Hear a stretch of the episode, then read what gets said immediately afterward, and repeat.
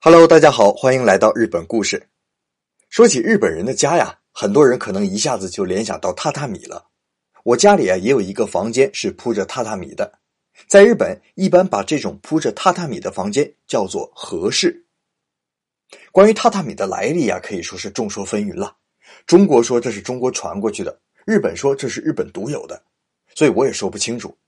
不过呀，它可不是一个单纯的草席子。一块榻榻米的厚度呢，大约在三到五厘米左右。面积根据地域的不同，主要分为四种大小，一般在一点四到一点八平方米之间。但是最普遍的是一点六平方米的中京式样。那由于中京式样流传的非常的广，所以现在日本人呢，在说房间大小的时候，很少说几平方米，都是按能摆下几块中京式样的榻榻米来换算，都说几块榻榻米。也就是日语说几胶，一块榻榻米啊，最里面是秸秆裹着木板或者塑料板，外面呢包上一层灯芯草编的草席，两边用编织的刺绣扎好。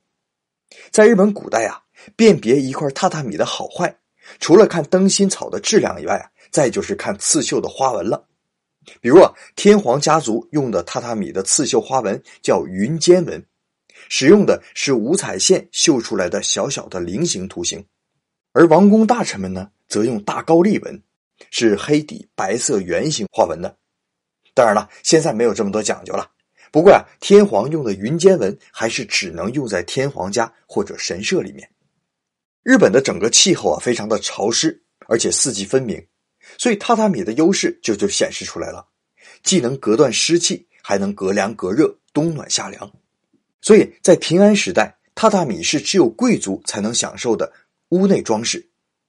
等到了镰仓时期，才逐渐走入寻常百姓家。不过明治维新的时候啊，上流社会开始流行洋房，当时日本整个社会都是崇洋媚外的，所以啊，榻榻米一度比较消沉。可能日本人骨子里面呢，还是觉得光脚踩在榻榻米上特别的舒服，所以到现在呢，日本的家庭虽然是以洋房建筑为主。不过每家还是会在客厅旁边设计一个合适。以前我也不习惯合适啊，不过这几年我才发现有个合适那真是挺方便的。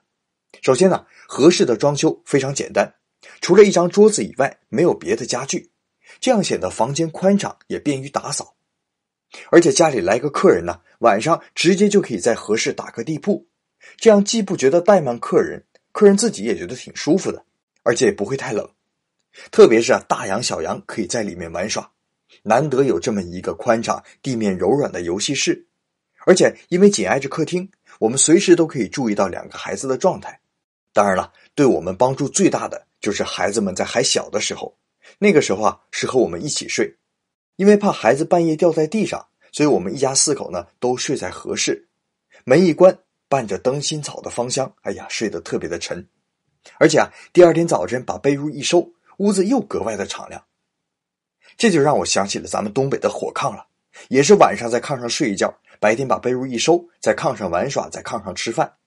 而且啊，现在日本流行把榻榻米设计的比正常房间地板高出三十厘米来，这样下面还可以作为收纳，也可以安上地热。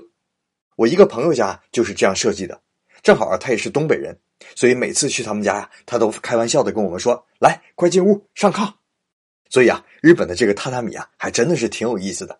好了，这就是咱们今天的日本故事，感谢您的收听，咱们明天再见。